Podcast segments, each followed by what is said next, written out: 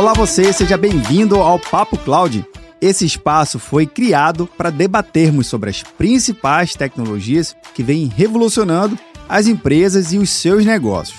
A cada convidado que passa por aqui, a gente consegue entender como esse conjunto tecnológico faz sentido para o seu segmento de negócio. E olha que legal, mesmo que a tecnologia aparentemente seja a mesma, o contexto e o significado é totalmente diferente por cada negócio. Esse é o espírito do Papo Cloud. Conhecer as suas histórias, seus criadores e como a revolução na tecnologia vem impactando em cada área. Eu sou Vinícius Ferro e seja bem-vindo ao Papo Cloud.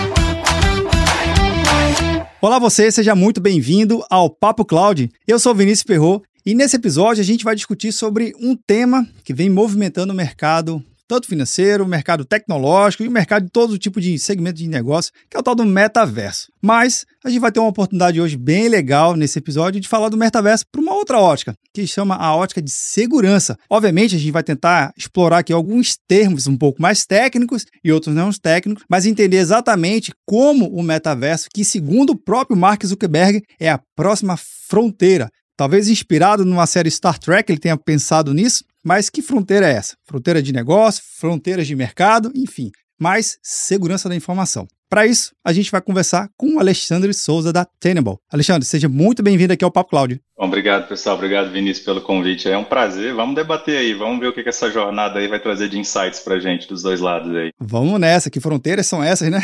Que fronteiras são essas? E como utilizar os casos de uso, como se proteger. Eu acho que tudo isso faz parte. Sem dúvida. Mas, Alexandre, um recado rapidinho aqui para quem está vendo ou nos ouvindo. O Papo Cláudio aqui fechou uma parceria nova com o pessoal da MIT Technology Review e todo participante agora, convidado aqui do Papo Cláudio, vai receber na sua casa, no seu exemplar. Então, Alexandre, esse aqui é o seu exemplar que vai para sua casa, fechadinho, lacradinho, que a gente sempre apoia no conceito de conhecimento. Conhecimento de qualidade, nunca demais e agradeço ao time da MIT Technology Review por disponibilizar esses exemplares e ajudar a fomentar esse conteúdo bem bacana aqui no Papo Cloud. Mas bora lá! Alexandre, antes de começar o nosso tema central aqui, entender o que danado é esse metaverso, para que, que serve, como funciona e na ótica de segurança. Eu queria que você pudesse apresentar um pouquinho para a gente conhecer um pouquinho mais, por favor. Bom, é, eu sou de Brasília, atendo a América Latina já tem um tempo, mas eu vou voltar um pouquinho no tempo. O meu relacionamento com segurança começou bem novo até, inclusive meus pais estão tão bem envolvidos nisso eu cheguei da faculdade com CDs, né, de Hacker 1 até o Hacker 15, que era CDs de treinamento, né, e aí falava de banco de dados, internet, tudo lá para você explorar vulnerabilidades, como você se proteger, era um treinamento de hacker ético. Mas os meus pais, eles fizeram uma inquisição comigo, era tarde da noite, uma da manhã, e eles, espera aí, você vai virar bandido? Eu falei, não,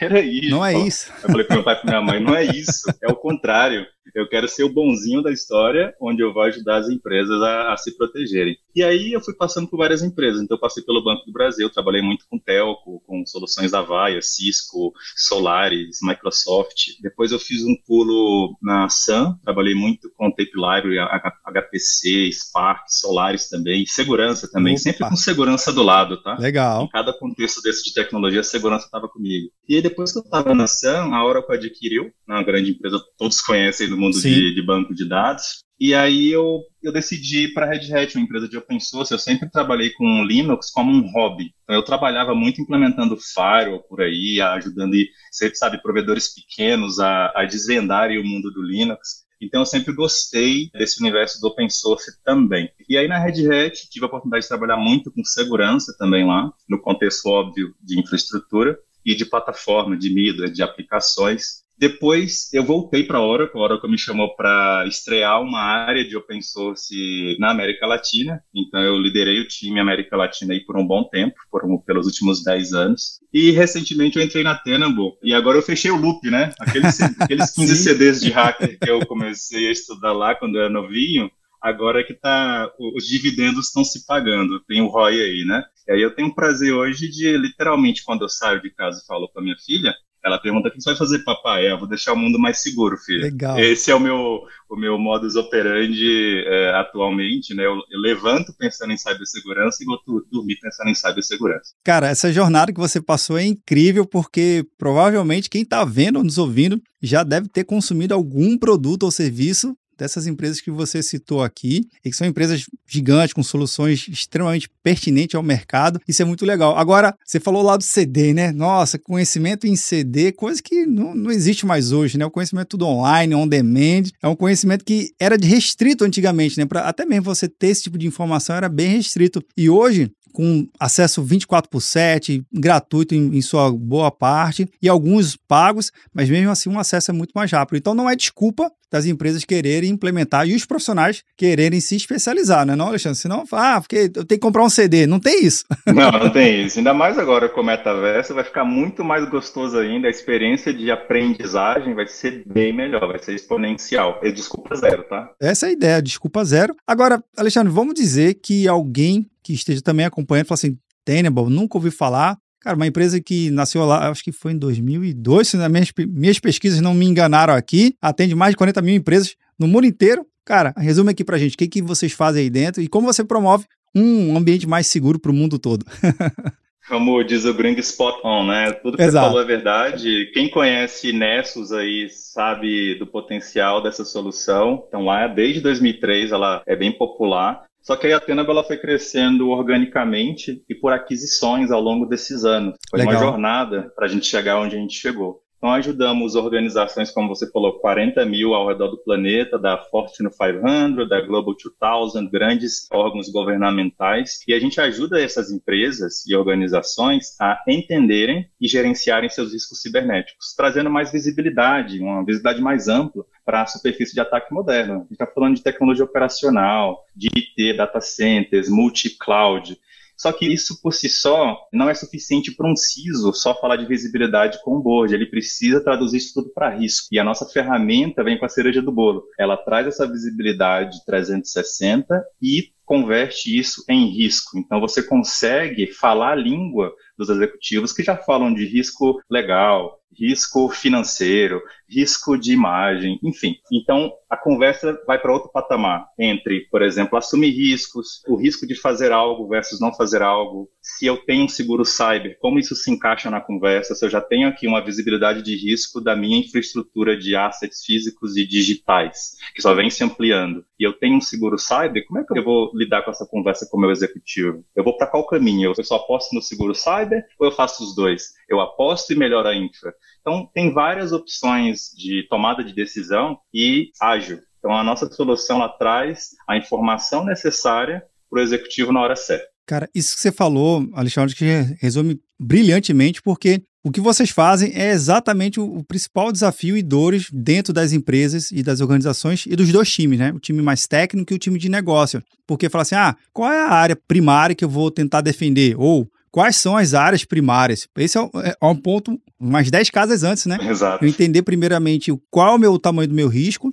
e ali buscar soluções e nem todo risco se deve ser solucionado com a mesma ferramenta ou com o mesmo conjunto de obra, né? Tem coisas diferentes, tem áreas diferentes. Então, essa é a principal possibilidade que vocês acabam ajudando a empresa, né? Pelo que eu estou entendendo aqui. Vocês conseguem trazer essa visibilidade e trazer os, os riscos, né? Com certeza. E o que, que acontece? Os atacantes, o malfeitor, ele não vê a empresa como pequenos silos. Ele vê a empresa como um todo. Você tem um asset digital que está exposto, eu vou por esse asset e chego lá no meu ambiente operacional, por exemplo. Então eu posso ajustar algo numa caldeira, ajustar algo numa represa, porque eu entrei por um outro lugar, um ataque paralelo. Então não tem mais silo. E também não tem espaço para soluções de silos e nichos, né? O, o, mercado ele precisa de uma solução que dá mais essa visibilidade 360. E engraçado que assim a gente vê muito no dia a dia ainda executivos da, da área de cyber ainda sendo municiados com informações que vêm de planilha. Nossa. Só que assim é difícil você pegar uma planilha de uma área da empresa, de outra área da empresa, que depois você tem insights disso. Ou seja, é terceirizar a responsabilidade para você, enquanto ser humano, tentar entender tudo isso. Então, a nossa estratégia, a nossa visão é ir no caminho contrário. Eu pego todas as informações, coleto tudo, jogo num data lake e te trago um insight para você tomar uma decisão rápida e baseado em fatos. E priorizando, tá? Porque o que tem de vulnerabilidade aí por dia não está no GB, né? Com certeza. E muito provável que alguém que esteja acompanhando fale assim: Cara, eu acho que ele tá falando comigo, viu? Tô com minhas 10 planilhas aqui abertas, tentando cruzar aqui, fazendo minhas macros, meus PROC V aqui para cima. PROC V, Olha aí. Muita é solução aqui, que legal. Agora, você falou em diversos assets que, com certeza, o metaverso é mais um. A gente está vendo aqui que através da pesquisa que vocês mesmos desenvolveram e conseguiram lançar para o mercado, eu acho, eu acho, que trouxe uma luz muito importante. Primeiro, o metaverso já está sendo realidade para alguns segmentos de negócio. Obviamente, uns mais acelerados, outros menos. Normal com o surgimento de uma nova tecnologia, mas tirando essa parte legal, que, poxa, é um produto, é um serviço, que dá para fazer um monte de coisa lá dentro, mas se a gente puder pegar agora bem no iníciozinho e também já pensar no fator de segurança, Alexandre, o que, que você já pode compartilhar aqui com a gente justamente nesse cenário, né? Acho que não sei se faz sentido ou não, mas introduz pra gente rapidamente o que, que seria o metaverso. Vai que alguém nunca ouviu falar, também não sei, né?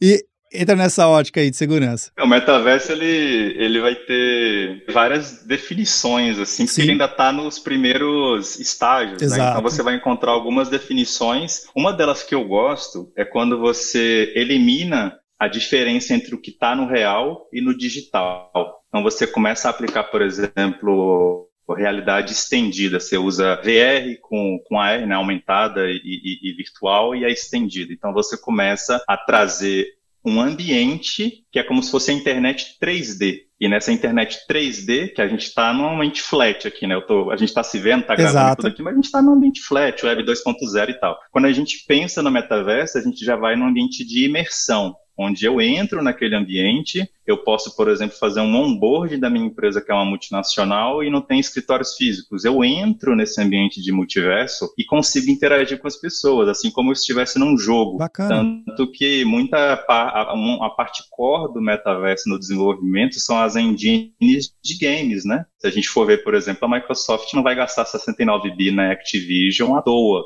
Então, essas engines de avatares mais próximos do que a gente está acostumado e a conversa flui num ambiente virtual e de alta imersão. E aí, futuramente, imagina, sei lá, eu estou fazendo meu exercício de fitness com os meus dispositivos conectados com o metaverso e os dados sendo compartilhados. Então, é uma outra opção. E, é óbvio, como você falou, isso expande daquela aplicação no metaverso, pensar em segurança. Fora a questão de validar a plataforma que eu estou desenvolvendo esse ambiente metaverso. Eu estou fazendo meu metaverso no modo faça você mesmo, no ambiente de cloud. Se é isso, eu preciso avaliar todas as nuances de cloud computing ali, todos os detalhes de segurança para garantir que, seja, que a, a, segurança seja robusta, tá? E fora a questão de mapear a superfície de ataque mesmo. E até expandindo um pouco, até pensando um pouquinho em, em Black Mirror, né? Eu fico pensando muito naquele Neuralink, né, do, do Elon Musk. Quando a gente pensar no metaverso,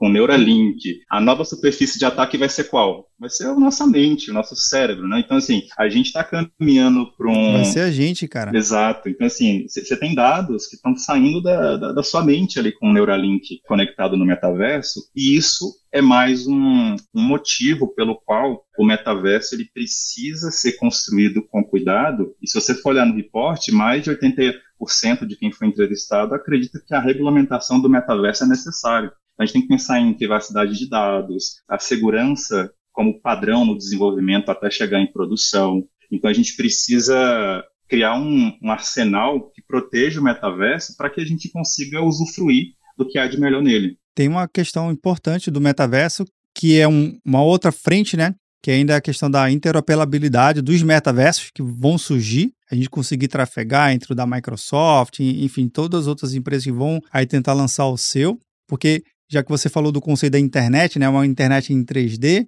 hoje a gente tem uma internet que, independente do fabricante, nos conectamos. Então, qualquer um ali conecta e está na rede, na rede mundial de computadores, assim como falava lá nas revistas dos que vendiam os CDs, na rede mundial de computadores, que é a própria internet, propriamente dito. Mas, nesse aspecto de segurança, se a gente levar em consideração a pessoa e a empresa, se a gente não tiver cuidado simples, como você falou de fazer um onboard, de repente um onboard global, eu posso ter dado ali meu, ou posso alguém se fingindo por mim, porque querendo ou não, é um avatar. E como é que eu conseguiria, Sim. então, dizer que ah, esse avatar é do Alexandre, esse de fato é do Vinícius? Eu acho que somente aquele selinho de, de verificação não seria o suficiente, né? Como a gente vê em algumas redes sociais, né? Exatamente, eu concordo contigo. E eh, imagina, por exemplo, uma situação meio Big Brother, onde o ataque chega por um avatar meio invisível, ele está ali naquele meio coletando informações sigilosas é, da empresa, do funcionário. Então imagina várias indústrias que o metaverso se aplica. Eu estou falando de healthcare também. Os dados de pacientes são extremamente sigilosos. Verdade. Então imagina a gente ter uma situação dessa ou até julgamentos que estão acontecendo, até na Colômbia aconteceu um no metaverso. Então tudo isso pode acontecer. São várias indústrias e vários cenários que podem acontecer simultaneamente no metaverso e a gente precisa ter alguns pilares aí. A educação do, do funcionário é, é, chave. Assim como a gente não é treinado para situações de incêndio, a gente tem que ser treinado para segurança também. Eles precisam entender que o universo do metaverso, apesar de ser baseado em engines de game, não é um jogo. Ali é a vida, ali muita coisa está em jogo. Então, se você for ver no relatório, ali tem um percentual ali alto, uns 80 e poucos por cento também, onde as pessoas que foram entrevistadas se sentem à vontade ao compartilhar dados pessoais, que para mim é sou um pouco contraditório, porque se eu, enquanto entrevistado, eu entendo que a cibersegurança é importante para a concepção do metaverso, como é que hoje eu já me sinto à vontade de compartilhar dados pessoais no metaverso? Então, existe ainda essa questão de awareness, né, de educação da sociedade, dos funcionários, enquanto ali defendendo a empresa, a entender que não é assim, eu não simplesmente chego na plataforma, que seja ela qual seja, uhum. e eu adiciono meus dados pessoais como se nada fosse acontecer. Existem passos anteriores para eu enquanto pessoa, membro da sociedade, funcionário de cyber, me sentir à vontade de compartilhar meus dados pessoais naquela plataforma. Qual que é o selinho que aquela plataforma tem de segurança? Esse, é, esse eu acho que responde parte da sua pergunta. A outra parte sobre interoperabilidade. Bom, eu venho do open source, eu acredito em open standards, em tudo. Sim. Então a internet não seria o que é hoje sem os padrões abertos. Verdade. O open source não seria o que é hoje sem padrões abertos. Verdade. Então, o metaverso, ele precisa, por mais que você vai ver empresas proprietárias ali, ele precisa garantir, no mínimo, padrões abertos para garantir a interoperabilidade. E aí eu preciso, por exemplo, pensar em situações de não fazer o login do usuário. Eu vou ter um, um, um back-end de dados com blockchain para garantir que os NFTs estão transitando entre os metaversos, entendeu? Tudo isso tem que ser pensado para garantir que pare em pé. Então, imagine, por exemplo, eu sou uma empresa que quero ter um irmão gênio digital, né? O pessoal chama dos digital twins. Exato. Eu pego toda a minha empresa, eu clono ela e eu tenho que transitar dados. De novo, ponto de segurança. É uma superfície de ataque que tem que ser avaliada, porque só ter a modelagem 3D da, da, da empresa sem os dados reais, eu não vou conseguir fazer muita simulação para eu tomar decisões de negócio. Então, se eu tenho esse, essa estrutura, o próximo passo é, por exemplo, como é que a minha empresa no supply chain se comunica com a sua? Eu posso fazer uns testes rápidos aqui do que aconteceria, sabe, situações de e se?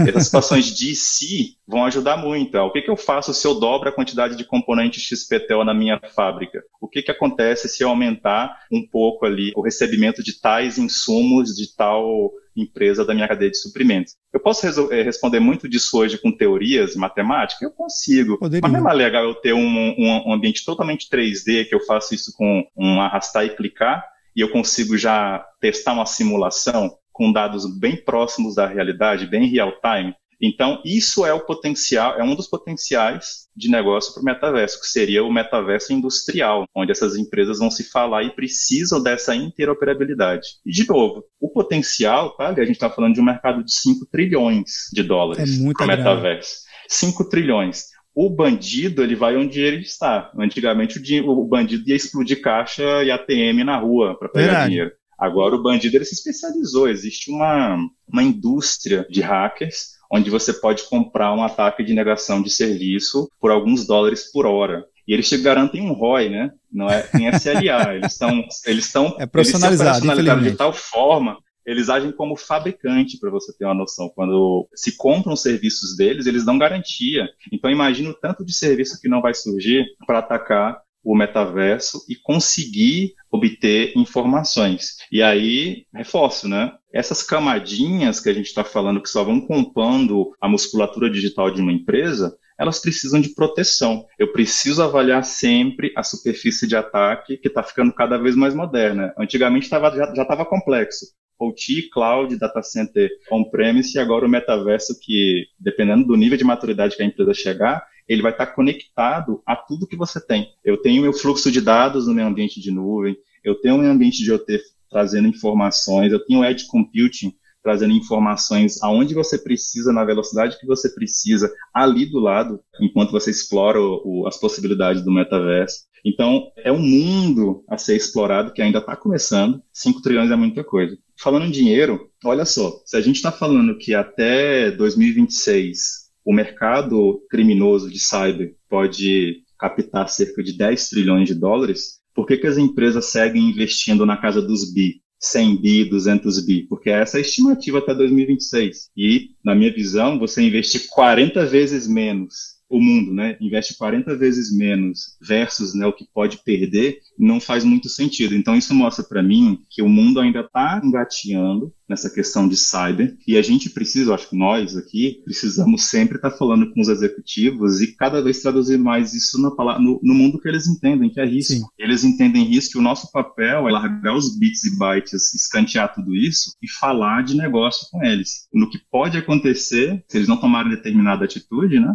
Ou seja, de novo, o risco de se fazer algo versus o risco de não fazê-lo. Isso tem que estar sempre é, medido e no metaverso não vai ser diferente. Cara, isso é bem interessante, Alexandre, porque tu fala assim, poxa, essa desproporção de investimento deixa super claro que a grande maioria, numa visão, obviamente, bem macro e bem distante, é como se estivesse pagando para ver, né? Não, vamos investir até tanto e o restante a gente vê, vamos meio que roleta russa, não é esse o objetivo, claro. Indo mais macro, né, indo no detalhe e lá em cada, você conhecendo empresa, empresa, gestor a gestor, obviamente, alguns gestores têm um apetite maior por investimento e aversão ao risco, que todos os investidores têm, mas o papel de vocês, obviamente, ele entra, pelo que eu estou percebendo, ele entra justamente para trazer uma visão clara e objetiva do tipo de risco que você vai correr. Óbvio, a decisão final é do cliente e a capacidade financeira também é do cliente mas isso ajuda muito numa discussão totalmente diferenciada, porque antigamente, e eu não estou falando de da era do CD, não. Estou falando de poucos anos atrás. A decisão de investir ou não em segurança da informação era, sei lá, terceiro, quarto item da pauta de um gestor, mas agora a gente tem visto esses mesmos gestores indo a público para poder noticiar e defender o porquê que a empresa vazou, porquê que teve algum dado prejudicado na empresa, e a imagem da empresa está em constante exposição ter essa conversa clara e, e objetiva ajuda muito ter melhor, melhorar essa agenda nos dias a dia. Então, é uma projeção positiva, ainda mais que tenha esse descompasso de investimento. Tu vê que é, é positivo ainda no mercado, está crescendo? Eu vou concordar contigo mil por cento. Ou seja, a gente já viu meio que um horizonte Legal. onde os números estão descasados, mas aí é nosso papel é trabalhar para que esse cenário mude. É aquela diferença, sabe? Esperança e estratégia. Sim. Esperança, você pode ter esperança, mas tem que ter uma estratégia por trás e fazer alguma coisa, né? Então, o nosso papel no dia a dia com os nossos clientes ao redor do planeta é justamente ajudá-los a falar uma língua diferente. Quantas vezes a gente não se viu em situações de, de reunião que surgiu o assunto de, de segurança e sempre se pensou como, poxa, agora vão vir as algemas, vão vir, vai vir a bola de aço que vai, vai segurar o meu negócio, porque no final das contas, se a gente for avaliar lá atrás, não existia muita informação para te dar tanta visibilidade e tanta assertividade na tomada de decisão. Então, no, na, no, por via das dúvidas, bloqueia tudo, vai. Não vamos investir no metaverso não, porque é muito perigoso. Deixa, vamos ver outros Pera entrarem, lá. depois a gente toma essa decisão, sabe? Então, assim, você sempre põe uma evolução do negócio na visão de segurança lá de trás, né? Sempre em cima do plano e sempre a proteção primeiro. Só que a gente acredita que tem que ser os dois. Eu tenho que seguir inovando enquanto eu tenho visibilidade dos meus riscos. E como é que eu me comparo com os meus pares? A nossa solução, ela traz isso. Então, além de eu te trazer o quanto que você melhora, sabe aquela coisa de eu sou a melhor versão de mim mesmo a cada dia? Sim. Então, no, na, na, nossa solução de risco, quando a gente avalia e traz essa informação para você, é isso que a gente quer que as empresas pensem. Como é que eu estou melhor essa semana versus da semana passada? Como é que eu me comparo com os meus pares? Onde estão meus pontos cegos?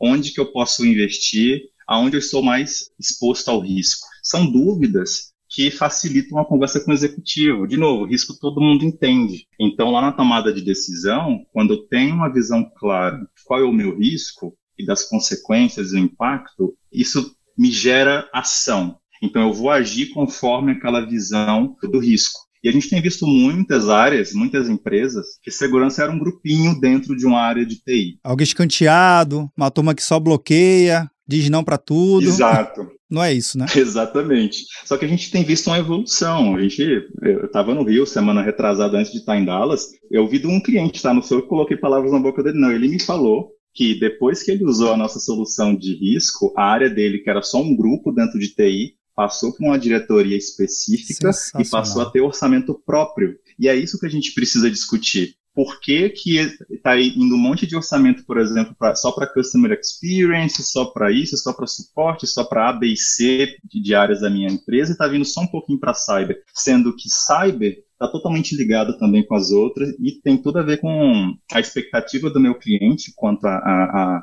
a forma como eu lido com os dados dele, por Sim. exemplo, está a ver com Customer Experience. Se o meu site, por exemplo, não está recebendo ataque para cair, poxa, eu estou atendendo meus clientes. Então, cyber, ela está no coração do negócio. E é isso que a gente precisa fazer no nosso dia a dia, provar que isso é a verdade. E a gente só prova isso com risco. E esse risco versus o impacto e as consequências negativas para o negócio.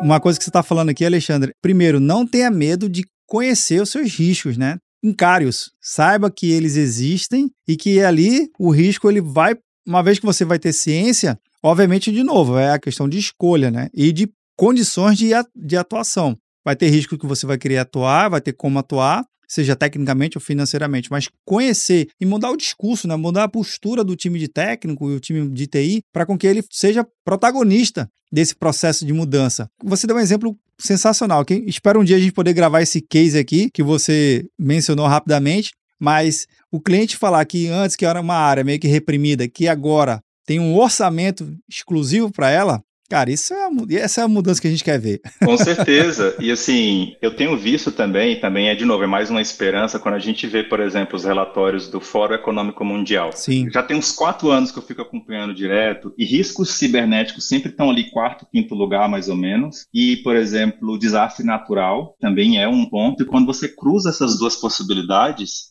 aí o risco e o impacto é altíssimo. Ou seja, um hacker que vai numa represa, hackeia o sistema e com isso gera-se, por exemplo, algum, algum dano ambiental. Então, tudo isso potencializa. Então, quando eu vejo os executivos entendendo o risco isolado de cyber e mescla isso com outras possibilidades, com hacktivismo, tudo que pode vir num ataque hacker, isso me dá uma, mais gás e energia para seguir no discurso, porque a visão que o mercado está indo é uma visão que a Tenable já está pioneira, que é trazer a exposição ao risco cibernético e mapear a sua superfície de ataque que só vem crescendo e não vai parar de crescer. Sim. O metaverso, quando ele engrenar, as empresas, a grande maioria, com certeza vai entrar. Se você for olhar no relatório, 23% dos 1.500 que foram entrevistados já estão em empresas que já estão de alguma maneira no, no metaverso, e outras, uh, ah, 68%, elas vão explorar nos próximos 36 meses. Então a gente não está falando só de uma hype, a gente está falando de algo que está sendo construído em tecnologias sólidas. Eu estou falando do blockchain, que traz confiança inerente ao que é o blockchain. Eu estou falando da possibilidade dos NFTs que vão girar nesse mundo do metaverso. Eu estou falando da Web 3.0, que, assim, uma das coisas que eu acho legal, tirando a parte técnica, eu estou falando de uma situação peer-to-peer. -peer. Então, assim, eu monetizo contigo na Web 3.0 e eu consigo fazer smart contracts que vão fazer o caminho do dinheiro. Então, imagina eu ter uma falha de segurança num contrato que está automaticamente gerenciando transações no meio ambiente do multiverso. Nossa. Não posso deixar isso acontecer. Então, existe aí uma, uma série de tecnologias que vão formar e já formam hoje o, o mundo do, do, do, metaverso, e a gente precisa, enquanto empresas de cyber, ir se adaptando, porque muitas soluções do passado, e dependendo da visão da empresa, onde ela se encontra hoje, enquanto uma empresa de cyber, ela não vai conseguir acompanhar esse, esse ritmo. É aquela, aquela questão da visão, né? Quando a empresa ela tem a visão Verdade. que vai além do alcance, Opa. não importa como você faz, entendeu?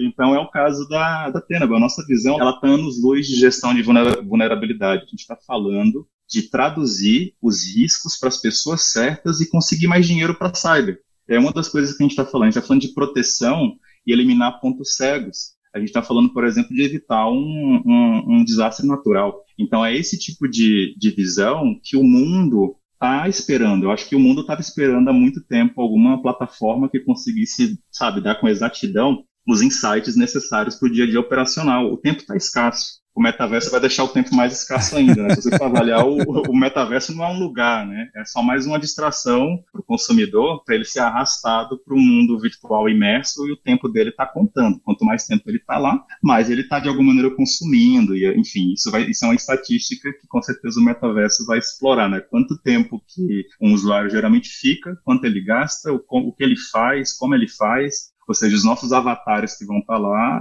estão sendo. Os dados vão ser monetizados se de alguma a forma. gente não tomar alguns cuidados. Exato. Agora a gente tem que tomar os cuidados quanto à privacidade, não habilitar, por exemplo, o tracking do meu usuário enquanto estou lá. Então tem uma série de coisas que a gente tem que ainda criar como proteção para garantir um uso é, adequado. Mas o, no, no frigir dos ovos, se a gente for ver, o metaverso ele é mais uma uma extensão digital da empresa e aí eu posso ter, por exemplo, um melhor engajamento com o meu cliente, eu posso ter uma melhor experiência de onboarding até a saída do meu funcionário, eu posso ter grandes conferências onde o funcionário está imerso numa plataforma mais amigável, mais gaming experience, o social também dentro do metaverso ele vai estar em outro nível. Se a gente for ver até as plataformas de game já vem colocando uma salpicada de, de, de rede social já Verdade. tem um bom tempo, né? Já tem um então existe tempo. isso lá. então já tem um, um sabe, um, os usuários que vão adotar os early adopters do metaverso, a gente já sabe quais são. Sim. Potencialmente metade do planeta aí, uns 3, 4 bi de gamers, os ditos gamers oficialmente, mas tem gente que é gamer e não sabe. Os entusiastas. É, né? não, se diz, não se diz que é gamer. Né? Também. Né? E aí você tem ali mais mais metade do planeta que usa rede social. Aí quando você vê que, sei lá, em 2040, pelo menos é estimado pelo Fórum Econômico Mundial, que a gente vai ter mais ou menos 500 milhões de adeptos ao metaverso, é um número bem alto. Metade de um bilhão não é pouca coisa. Muito então, específico. a gente sabe que vai acontecer. A adoção ela vai ser exponencial. Então, para uma adoção exponencial, uma plataforma exponencial, você não pode usar uma solução que não de cyber que não seja exponencial, que não esteja preparada para cobrir todos os aspectos desse ambiente do metaverso. Quais são os possíveis caminhos de ataque nele? Quais são, por exemplo, os pontos de maior atenção no meu metaverso? Qual que é o caminho do metaverso até o mundo físico e como é que eu protejo ele? Então, tudo isso é importante. Cara, muito, muito bacana, Alexandre, de tudo que você está falando aí. Dá para a gente fazer uma série de podcast tranquilamente. Cada frente dessa que você falou é uma oportunidade. Eu acho que, claro, são desafios, mas o legal é você realmente entendê-los e buscar alternativas para solucioná-los, né? Esse que é o legal. E sempre tem um desafio novo, nunca para, aquele negócio é constante, 24 por 7. Mas, Alexandre, última perguntinha que eu faço aqui aos meus convidados. Sei que a gente tem muito assunto ainda para tratar, mas nosso tempo aqui é um pouquinho mais escasso do que o metaverso como um todo. E a pergunta é a seguinte, para a gente refletir em conjunto, Alexandre, a resposta pode ser para o lado técnico ou para o lado não técnico. É para onde o coração mandar. Para o Alexandre, o que é essa tal da computação em nuvem? Vamos lá, a gente não traz uma hidrelétrica para dentro de casa para ver TV, certo?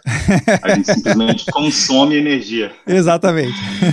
e eu vejo a nuvem cada vez mais chegando nesse nível. Eu quero ver cada vez mais um Ansible para automatizar tudo, eu quero ver muito mais a infraestrutura como código, eu quero ver muito mais as aplicações inteligentes cloud native nesse ambiente de computação em nuvem, para que a gente consiga focar em camadas, sabe, abstrair geral isso ao ponto Sim. que a gente foque muito mais em tornar a vida das pessoas pessoas mais fácil, dos clientes mais fácil, da sociedade. Ou seja, eu quero no futuro nem conseguir, nem precisar mais fazer o meu imposto de renda e que isso seja automático, porque isso já vai estar rodando no ambiente em nuvem, que é a primeira camada de abstração mais técnica, e você vai para a camada de negócio de arrecadação. Minha esposa, inclusive, trabalha no, no Cefra, por isso que eu, eu usei como exemplo. Seria bom. Então, na arrecadação, imagina a gente conseguir chegar ao ponto que a gente simplesmente abre a aplicação e já está tudo certo. Nossa. Então, assim, quanto mais a gente usa nuvem seja para qualquer caso de uso, que a gente pode falar tanto para a sociedade quanto para cliente de banco e tudo mais, mais a empresa consegue pensar muito mais em inovar do que manter a luz acesa. Porque o grande lance da nuvem é, eu vou pagar, em teoria, menos dependendo do workload que você tem 24 por 7 no seu data center, eu pago como serviço e consumo como energia elétrica. Tem uma nova, uma nova solução de computação quântica que já está disponível. Poxa, eu posso usar isso amanhã. Melhor dizendo, eu posso usar agora, não preciso nem parar para pensar, eu posso fazer um teste, né? Sabe aquela coisa do Vale do Silício? Exatamente. Fale rápido e fale múltiplas vezes. O poder Exato. da computação em nuvem, eu vejo hoje, como que foi a energia elétrica na Revolução Industrial passada. A energia elétrica fez a nossa vida avançar muito. Então, você vê vários ambientes fabris você trocou as pessoas por máquinas elétricas. Então, a computação em nuvem, ela vai conseguir tirar muito dessa responsabilidade da gente. Ela tende a ser cada vez mais autônoma. Você pode ver no mercado, existem os bancos autônomos. Eu trabalhei muito com isso na minha vida passada. Você sabe muito bem do que eu estou falando. Do, do, do... então, os bancos autônomos existem, os sistemas operacionais autônomos já estão aí, já e as clouds autônomas são o futuro. Então, quando você tá, chega nesse nível, você só está buscando o resultado final. Você não quer mais saber como. Você está ali com o ambiente de nuvem e você precisa, por exemplo, fazer um teste rápido do metaverso. Você não tem que pensar em hardware, rede, tudo que vem ali para baixo não é sua preocupação. Você abstrai isso. Você abstraiu isso, você consegue trabalhar na camada do metaverso, numa plataforma que já corre com certeza no ambiente nuvem, numa Amazon, por exemplo. É o caso do NVIDIA Omniverse, ele roda na Amazon. Então, por exemplo, uma BMW, quando ela faz uma digital twin dela, dentro do, desse metaverso, ela não quer saber de parafuso, de máquina, de software, Nada de tudo que tá ali para baixo. ela quer pagar por hora e quer ter o resultado, quer fazer um teste no metaverso. Eu quero ter toda a minha, a minha planta de, de, de, fabricação de automóveis replicada na nuvem. Sim. E eu não quero preocupar com toda essa parte que vem antes. Ela tem que estar abstraída. Então, para mim, computação em nuvem é isso. Para o negócio significa você remover todas essas barreiras que atrasam o, o, lançamento de muita coisa no mundo dos negócios, novas plataformas, novas é, ideias de negócio são atrasadas e eram muito atrasadas pela falta da computação em nuvem. Você tinha que gastar, fazer uma licitação ou um pregão eletrônico é, reverso aí para comprar máquina, depois contratar profissional, depois você tempo. tinha que instalar. Isso consome tempo, e tempo, a gente sabe muito bem, tempo é dinheiro, e isso aí não é porque todo mundo aqui leu quando era mais, mais novo, ouviu num filme essa, essa frase, é, é a verdade. O mundo hoje, ele, ele traduz literalmente isso, que o tempo é dinheiro, e computação em nuvem poupa tempo e agiliza os negócios. Então eu inovo mais, e até segurança também, a reboque, ela vai sendo melhorada. Porque Sem pelo dúvida. menos naquela camada de infra ali, não é mais sua responsabilidade. O fabricante tem que te entregar uma nuvem segura. Claro que a última milha, e essa última milha pode ser tanto uma instância que eu tenho na camada de IaaS, quanto um software na camada de PaaS, quanto uma aplicação no metaverso. Tudo isso aí já cai sobre você. Você, Sim. enquanto empresa, e gerencia os seus serviços em cima da minha nuvem, aí é uma responsabilidade sua. Mas só de você não ter 80% dessa responsabilidade já é muito bom, não é? Sem então, dúvida. computação em nuvem é isso. É você consumir de maneira facilitada pelo planeta Terra. Qual lugar que você já foi que você não vai lá e pluga o seu celular na, e usa energia elétrica? Está em todo lugar. E os data centers das, da, das empresas de nuvem estão só se multiplicando. Então, cada vez mais, isso quer dizer que você consome uma computação em nuvem barata e com uma banda boa, né? Porque você está ali com um data center próximo ali da sua empresa.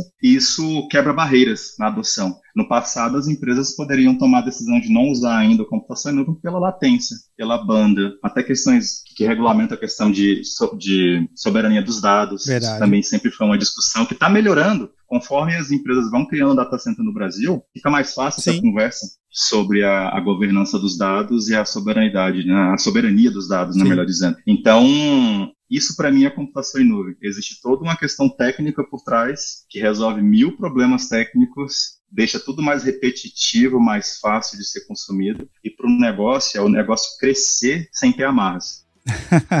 Isso é mais importante ainda, né? Crescer sem essas amarras aí. Queria agradecer, Alexandre, pela sua participação aqui no, no Papo Cloud. E segurança nunca é demais, viu? Sempre é bom a gente estar voltando nesse tema e vamos que vamos. Até a próxima. Com certeza, e eu conto com novos convites aí. Eu acho que o papo foi super legal, a gente trocou muitos insights, Sim. tem muito para se falar, como você bem colocou, e é o nosso papel trazer cada vez mais uma luz, né, sobre esses temas que parecem inicialmente super complexos, mas são mais fáceis e dependendo é, das analogias fica mais fácil de digerir para quem não é da área, né?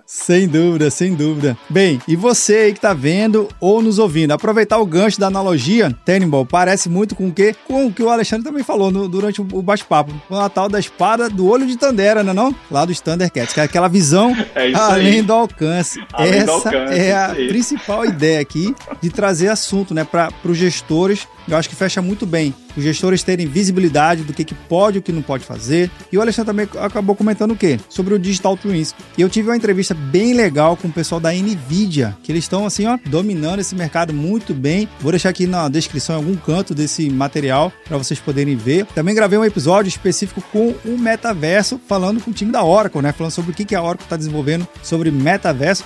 Vou deixar na descrição também, tem muito material de referência aqui, mas só para fechar, esses dois conteúdos é bem legal. Agradeço ao time da MIT Technology Review por nos disponibilizar esse exemplar e pela parceria. E você que está aí vendo, nos ouvindo, o que, achou do bate-papo? Você sabe, né? Esse episódio nunca termina por aqui, a gente continua discutindo lá no nosso grupo do Papo Cloud Makers. Link na descrição para facilitar a sua experiência. Obrigado pela sua participação e audiência. E aí, tá na nuvem?